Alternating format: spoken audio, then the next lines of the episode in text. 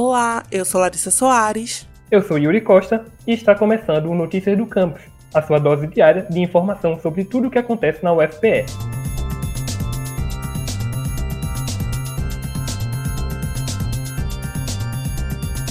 O UFPE integra a nova diretoria da Associação Nacional dos Dirigentes das Instituições Federais de Ensino Superior, a ANDIFES. A nova gestão, que ficará à frente da associação durante um ano, conta com representantes de universidades das cinco regiões brasileiras. Eles são Marcos David, da UFJF, Ricardo Fonseca, da UFPR, o reitor Alfredo Gomes, da UFPE, Márcia Moura, da UNB e José Ticianelli, da UFRR. A participação da UFPE tem como foco principal contribuir para a consolidação do papel das universidades públicas no Brasil. A matéria completa e outras informações você encontra no site da agência de notícias.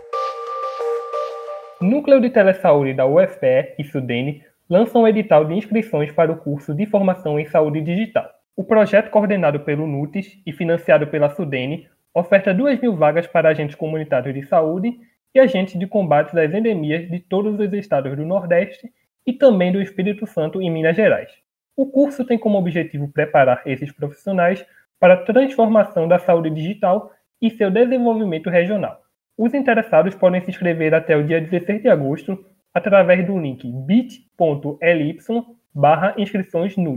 O edital e mais informações estão disponíveis no site www.nuts.ufpe.br barra agente digital.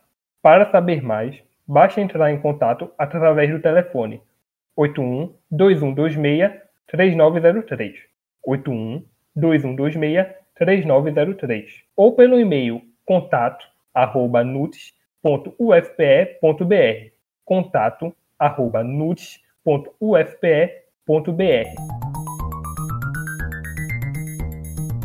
Esse foi o Notícias do Campus de hoje, sua dose diária de informação sobre a Universidade Federal de Pernambuco. Confira essas e outras notícias no site ufpe.br/agência e também no Twitter @ufpeoficial e no Instagram @ufpe.oficial. E não esqueça de seguir Notícias do Campus no Facebook e Spotify.